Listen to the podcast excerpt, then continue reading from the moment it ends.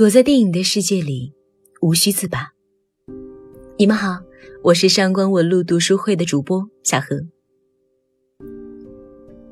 人和人之间的距离到底有多远呢？是不是哪怕彼此发了上百条的短信，也无法靠近一厘米呢？最近看了一部片名比较艳俗的电影，《性、谎言和录像带》。虽然名字艳俗，却深刻的探讨了人和人之间的关系，直击人性的要害。虽始于性，却无关风花雪月。也可以说，这是一部以性为介入点，探讨人性的电影。关于谎言，关于欺骗，关于真实，关于自我。要说最让人讨厌的一种行为。欺骗可以说是名列前茅了。谎言对人在心理上的杀伤力不亚于一颗原子弹爆炸。那我们为什么会说谎呢？影片开始没有多久，便交代了安的丈夫约翰和安的妹妹出轨的事实。约翰和他的妹妹为了自身的欲望和私心，都对安说了谎话。安成了那个。可悲的被欺瞒者，他不自知自己现在的真实处境，只是有点疑虑，于是就有了影片开头安和心理医生的对话。她说自己厌恶丈夫的接近，可能自己有点性冷淡，但奇怪的是，她丈夫在很早之前就没有和她接近过了。她把心底对丈夫的怀疑。压制心底。当心理医生问他为什么焦虑的时候，安说自己是因为看约翰倒垃圾产生了焦虑。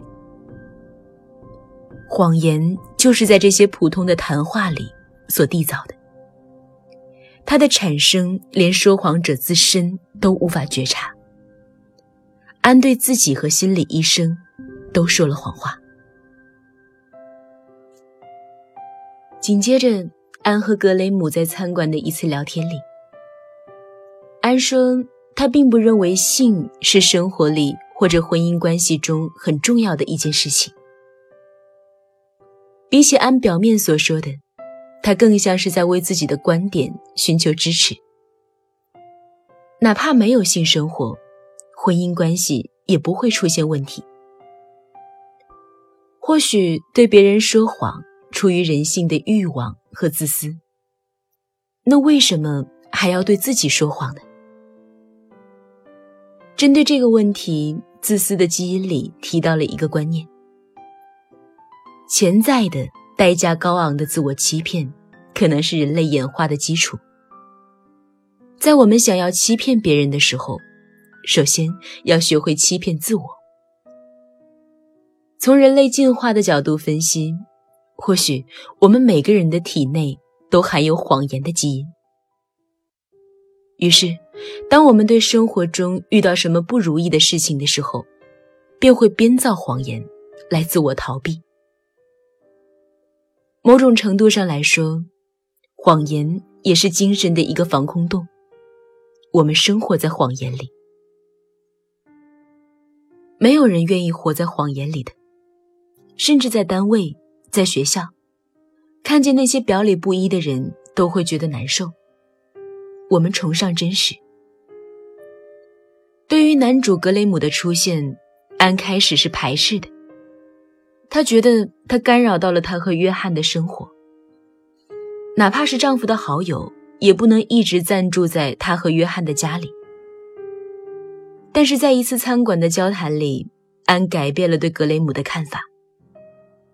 因为当安表达了他对性的想法之后，格雷姆坦诚不公。他是性无能。安对格雷姆的真实表示惊讶，因为没有人会如此的坦诚自己的缺陷。但是别人展现的真实，就一定是真实的吗？影片快结尾的时候才发现，原来格雷姆并不是性无能。原来所谓的真实，也是由谎言所构造的。无可非议的是，格雷姆说了谎话，但是他的谎话和安的自我欺瞒，约翰和妹妹的自我私利不同，他是为了自我克制。正如世界并不是非黑即白，人不是非好即坏一样，谎言也许也分善意。原来格雷姆以前也和约翰一样是个说谎者，用他自己的欲望伤害了自己的未婚妻。未婚妻离开了他，他觉得他不能再像约翰一样，于是远走他乡，通过录像带记录一些女人对性的看法来满足自己，压抑着自己的欲望，过着修行一般的生活，试图这样。而获得救赎。对比于格雷姆的自我救赎般的自我克制，安却是由于无法接受自我而压抑自己的欲望。女主安从一开始塑造的就是一个矜持淑女，对性比较排斥的一个形象。但其实很多时候，她有着和自己妹妹一样的想法，包括性。然而，他却无法接受有着这种想法的自己。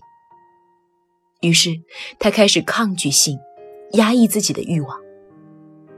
因为比起面对真实的自己而言，比起面对那些内心油然而生的想法而言，拒绝承认、设法回避真实的自己，来得更容易一些。我不愿成为你，于是。压抑了自己的欲望，那我还是我吗？就如同我们常常对爱人、对朋友说：“你并不了解我。”那我们自己了解自己吗？那个连自己都猝不及防的自我，那些连自己都无法正视的感受，根本无法述说。于是，你说你想吃苹果。但是他送了你一车的梨，他并不爱你。或许你表现出的就是想吃梨呢。压抑太久，真实的自我渐渐无法表达，人和人之间的距离也渐行渐远。世上有很多事情不是放任他便会自己解决的，但是很多时候。在我们面对问题的时候，我们一边隐隐感知着真实，一边为自己营造了一个真空的谎言世界。很遗憾的是，这种解决办法对现状无能为力，因为谎言毕竟不是真实。或许所谓的性冷淡，只是没有遇到真正适合的人；或许所谓的相信，只是把疑虑。深深压入心底。我们学会了自我欺骗，但是当夜深人静的时候，我们却知道，那些谎言所营造的世界有多么的脆弱。或者说，我们丢弃了幸福的权利。于是，便有了开篇的时候安所说的：“开心也没什么了不起。”我们习惯于自我催眠。以至于让自己最后都相信了，谎言是真实的。我们期盼着有人能救赎我们，但是处境却并不会变好。而当安最后选择离婚，选择通过摄影机面对真实的自己的时候，才发现，原来坦诚的面对自己的欲望和内心才是真实的。哪怕那个真实的自己没有那么美好，但是却多了温度，多了幸福感。在最后，约翰看完安的录制视频之后，他对格雷姆说：“其实他未婚妻根本不是什么好人。早在格雷姆和他未婚妻分手之前，他们俩就上了床。真没想到他这么能隐瞒。”格雷姆听后，把那些录像带全拆了。那些苦行僧般的自我压制，从来就不是一种解决办法，只是另一种自我欺骗的笼子，或许他只是无法承认，他未婚妻爱上了其他人，而他，也爱上了另外的人。世间错综复杂，没有谁的人生是一帆风顺的，也没有谁是完美无缺的。如果连自己都不愿面对自己，那还能依靠谁去寻求救赎呢？最终，我们只能自己去面对真实的自己，而到最后，会有个人握紧我们的手，陪我们笑看云卷云舒，花开花落。